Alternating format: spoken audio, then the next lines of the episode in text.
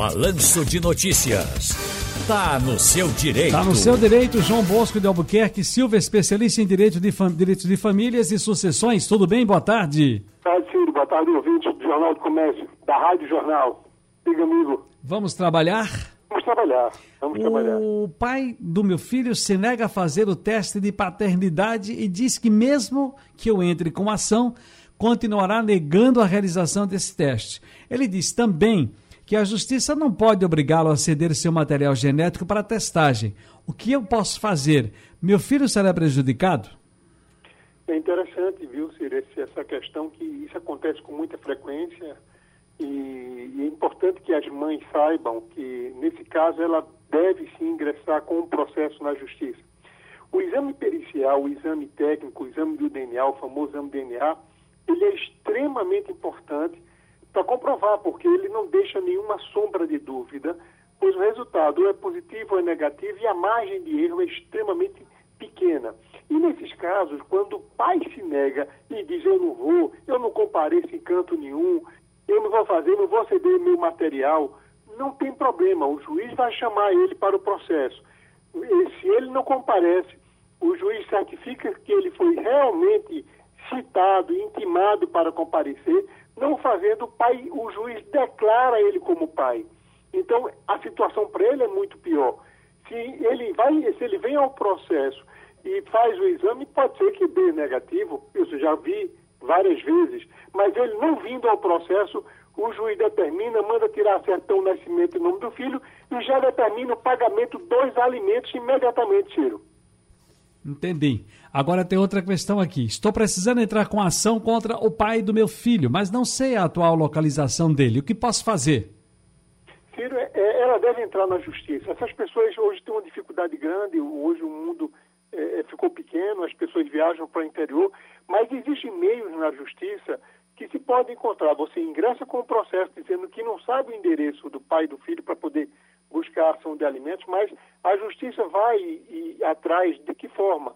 Através do TRE, ele busca informação no TRE, no cadastro dele, qual foi a última, o último endereço ali cadastrado nessas atualizações que sempre tem, também junto ao INSS e junto a outros órgãos, e a justiça consegue encontrar, a não ser que ele não, não tenha o endereço atualizado do TRE, vai ser um processo mais, mais dificultoso. Mas é importante que a mãe ou o pai que queira buscar os alimentos ou que queira ingressar com o processo na justiça, ingresse, não tendo endereço, para ir junto com a justiça, ir atrás ou de parentes e tentar encontrar esse cidadão. Mas os meios são esses, TRE e INSS encontra-se sim, muitas das vezes, com muita facilidade.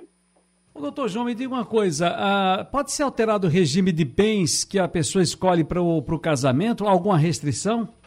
Ciro, até antes do Código de 2002, existia sim uma restrição. Se casou pelo regime da comunhão universal, era comunhão universal. Se casou pela comunhão parcial, era parcial e ponto final. Hoje em dia, não. Hoje já se pode. Então, se você casa com o regime da separação total de bens e o casal entende que esse regime não está sendo saudável para o casal, ingressa-se com o processo, Ciro, e transforma esse, esse processo da separação total de bens para comunhão universal de bens ou comunhão parcial de bens.